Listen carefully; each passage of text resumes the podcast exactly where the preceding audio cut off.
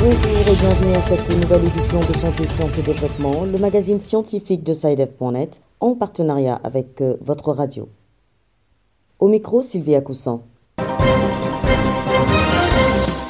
Au menu cette semaine, nous irons au Burkina Faso où la psychose créée par la pandémie de Covid-19 s'est caractérisée par une désertion des structures sanitaires. Mais grâce à une stratégie de résilience, le centre hospitalier universitaire de Bogodogo a su gagner la confiance des patients et enregistre une influence particulière. En Côte d'Ivoire, c'est la reprise après deux ans d'interruption de la campagne de chirurgie gratuite de fente labiale au profit des enfants victimes de malformations faciales.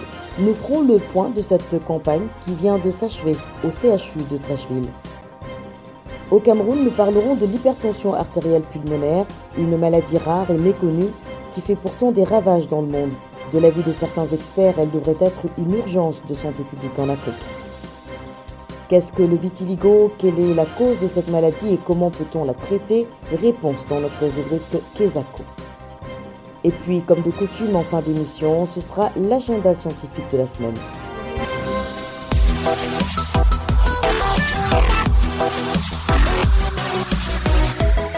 Bienvenue à tous. Au Burkina Faso, la psychose créée par la pandémie de la Covid-19 s'est caractérisée par une désertion des structures sanitaires. Mais grâce à une stratégie de résilience, le centre hospitalier universitaire de Bogodogo, situé dans la capitale Ouagadougou, est devenu le point de convergence de la plupart des malades. Correspondance d'Abdelaziz Nabaloum à Ouagadougou. Aux urgences médicales du centre hospitalier universitaire de Bogodogo, première porte d'entrée de tous les malades dans cette structure sanitaire, la période de frayeur passée, tout le corps médical s'est mobilisé pour assurer la continuité du service. Dr Salif Napon, chef de service des urgences médicales du centre hospitalier universitaire de Bogodogo. Les premiers moments a été plutôt un moment de recul. Les agents de santé avaient tendance à reculer, à ne même pas venir à l'hôpital. Donc, il a fallu donc au sein de Bogodogo, on s'est vite rendu compte et on a mis en place une cellule de crise. Et cette cellule de crise a été d'un très grand apport puisqu'on s'est vite rendu compte qu'on ne pouvait pas fuir les hôpitaux. Si on fuyait les hôpitaux, la population allait se trouver dans une situation où il n'y avait pas quelqu'un pour les prendre en charge. Résilient, le centre hospitalier universitaire de Bogodogo sera désormais le point de convergence des malades. Docteur Salifou Napon. Effectivement, les toutes premières semaines, il y a eu une diminution d'affluence, mais après la mise en place de la cellule de crise, la population s'est rendue compte qu'en envoyant les patients à Bogodogo, on les recevait. Donc ça a été plutôt un effet contraire on avait plutôt tendance à sentir que les gens venaient et tous ceux qui avaient des détresses respiratoires venaient. Donc, on s'est rendu compte que les semaines qui ont suivi a plutôt été le contraire. Et aujourd'hui, quand je regarde mes chiffres, j'ai même eu l'impression que pendant la Covid, au niveau des urgences, il y a eu plus d'affluence que d'habitude. Même si la COVID-19 ne semble plus susciter la frayeur d'antan, au centre hospitalier universitaire de Bogodogo, tout est mis en œuvre selon le chef des services des urgences médicales pour une prise en charge des patients qui ne cessent d'affluer depuis le début de la pandémie. Le ministère a demandé à ce que chaque hôpital gère son Covid. Donc, on a mis plutôt à marche une structuration nous permettant aujourd'hui, même si on est dans une situation de recrudescence de Covid, Bordeaux est à même de gérer ses Covid. On est resté donc dans cette dynamique. Ça n'a pas beaucoup affecté notre affluence. Au contraire, je dirais même que quand on a tendance à avoir des cas de Covid, plutôt notre affluence augmente. Abdel Aziz Nabaloum, Pour Santé, Sciences et Développement. En Côte d'Ivoire, l'ONG Cure Our Children of Africa a relancé sa campagne de chirurgie gratuite de fente labiale au profit des enfants victimes de malformations faciales. Ceci après deux ans d'interruption du fait de la Covid-19. À ce propos, une campagne vient de s'achever au CHU de Trècheville. Les détails avec Issia Kanguessan à Abidjan. Pour cette nouvelle campagne, deux ans après la pandémie à coronavirus qui a suspendu les activités, 50 enfants ont bénéficié de chirurgie de reconstitution faciale gratuite. Dr Manuela Uya explique les motivations de cet acte médico-social. La campagne a été faite parce qu'il y a beaucoup d'enfants porteurs de malformations appelées communément bec de lièvre, mais Aujourd'hui, on ne dit plus bec de lièvre, on dit fente. Et ces enfants-là ont besoin d'être opérés assez tôt pour permettre d'avoir une meilleure croissance et surtout une meilleure insertion dans la vie sociale. Docteur Manuela Eguia présente l'intervention chirurgicale en elle-même. On fait la chirurgie de fermeture du muscle, ensuite de la peau et parfois on refait la narine. Quelles sont les causes de ces malformations, docteur Eua? Les fentes sont comme toutes les autres malformations. Hein. Les anomalies congénitales, on est avec. Et en dehors de certaines malformations, parce qu'il y a énormément de malformations, malheureusement pour les fentes, on n'a que quelques malformations pour lesquelles on sait exactement ce que c'est. Sans cette action sociale, il faut aux parents débourser au moins 150 000 francs CFA pour une chirurgie. Docteur Manuela Eua lance tout de même un appel. Dès que vous avez un enfant qui a une fente, ne soyez pas découragés. Vous avez la possibilité d'avoir un endroit où ils sont pris en charge et ils sont pris en charge gratuitement. Une parente d'enfants opérés donne son avis. Et nous félicitons tous les acteurs de cette campagne-là. Parce qu'il y a des parents, même des enfants euh, qui sont désespérés, qui ne savent pas à quel sein se vouer qui, par la grâce de Dieu, aujourd'hui ont cette opportunité-là. Vraiment, nous félicitons cela. Travailler à redonner le sourire aux enfants est l'objectif que s'assigne l'ONG Cure Our Children of Africa avec le soutien de l'ONG internationale Smile Train. Ici à Kangessan, Abidjan, Santé, Sciences et Développement.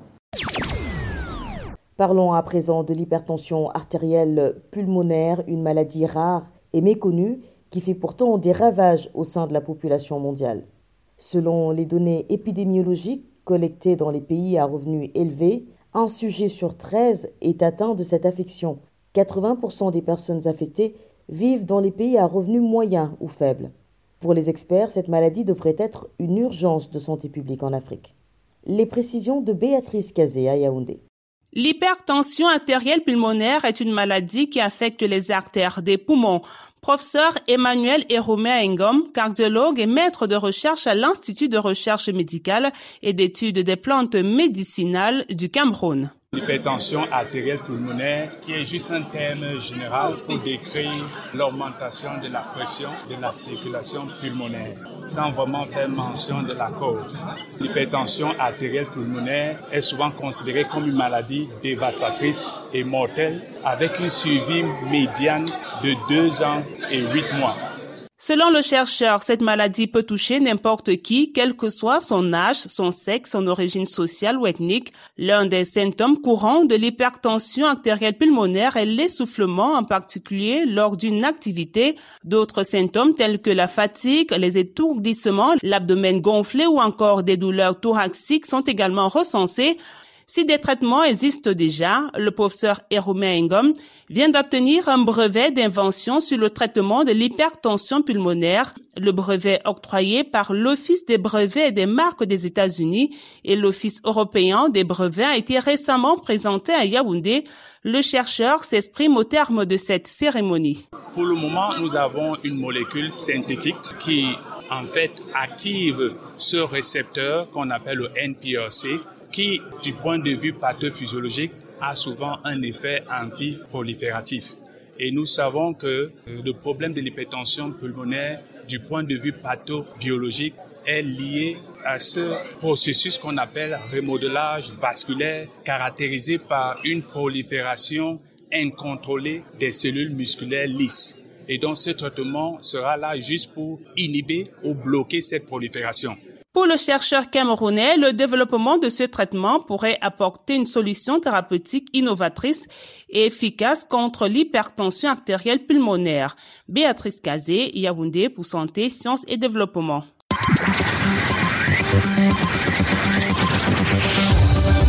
Kesako, qu'est-ce que c'est? Vos questions à la rédaction, les réponses de nos experts. C'est de la Guinée que nous vient la question de la semaine. Je vous propose de l'écouter. Bonjour Saïdev, je m'appelle Kadia Kamara. Je vis en Guinée-Conakry. J'aimerais savoir ce que c'est que le vitiligo, qu'est-ce qui cause cette maladie et comment peut-on la traiter? Merci. Mettons le cap sur Conakry pour retrouver notre correspondant Samuel Diolamou. Bonjour Samuel. Bonjour Sylvie, bonjour aux auditeurs. Pour éclairer la lanterne de notre auditrice, vous vous êtes rapproché d'un spécialiste dans la capitale guinéenne. Pour répondre aux questions de notre interlocutrice, nous avons rencontré le docteur Ibrahim Traoré, médecin spécialiste en dermatologie au centre hospitalo-universitaire d'Onka. Le vitiligo, c'est une destruction massive des mélanocytes. Les mélanocytes, c'est ceux-là qui produisent euh, le pigment qu'on appelle la mélanine et qui colorent la peau. Donc les personnes qui ont le vitiligo n'ont pas la peau colorée. Parce qu'il y a une absence totale, complète de celui qui produit vraiment ces pigments. Ce qui fait que chez eux, vous voyez le plus souvent que la peau est de couleur blanche, comme même euh, avec euh, cette tache qui est là est bien limitée.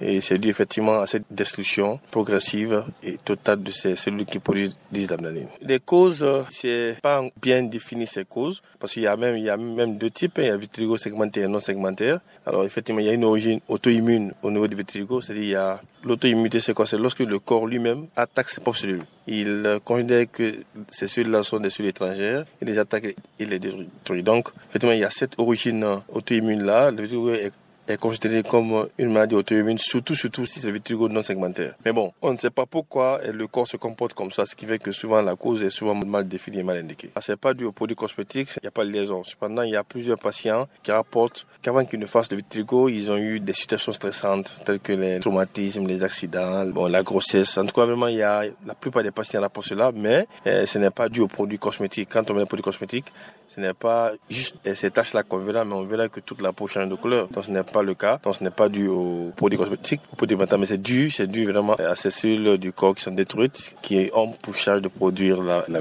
Alors docteur, qu'en est-il des symptômes? Quand on parle souvent de vitiligo, la tache qui est là, on ne sent pas. En général, ça ne crade pas, mais au début de la maladie, ça peut commencer par, par ça. C'est cause d'abord par les macules. Ces macules là progressent de manière centrifuge et se fusionnent. Ils forment des patchs. Les patchs, c'est des taches larges, mais qu'on ne peut pas euh, sentir quoi. Quand on parle, on ne sent pas. Donc c'est même asymptomatique. Pas de si, mais quand même, mais au début de la maladie, ça, il peut gratter un peu. Donc c'est cette tâche-là qui est là, voilà, qui va rester, c'est tout. Il n'y a pas de signe. Et au début de la maladie, il peut y avoir de légers purris, mais à part cette tâche-là qui est quand même visible, qui a un impact négatif sur la qualité de vie du patient. Il y a des moyens de traitement, hein. les moyens de traitement dépendent du type de vitiligo, ça dépend aussi de l'otif et que le dermatologue euh, se fixe pour atteindre, hein, parce qu'il il peut soit euh, décider d'arrêter la progression de la maladie, ou alors décider de repigmenter la partie. Donc ça dépend du dermatologue qui traite. Et puis du type vitiligo, les traitements existent, c'est vrai, en commençant par les traitements locaux, les laser, autres là, donc les traitements existent. Cependant, les traitements sont souvent associés par des forts taux d'échec, hein, donc il y a souvent des échecs quand même dans les traitements, mais quand même les traitements existent. C'est pour ça que vraiment, il est vraiment nécessaire d'entretenir ces patients, de faire en sorte qu'ils se sentent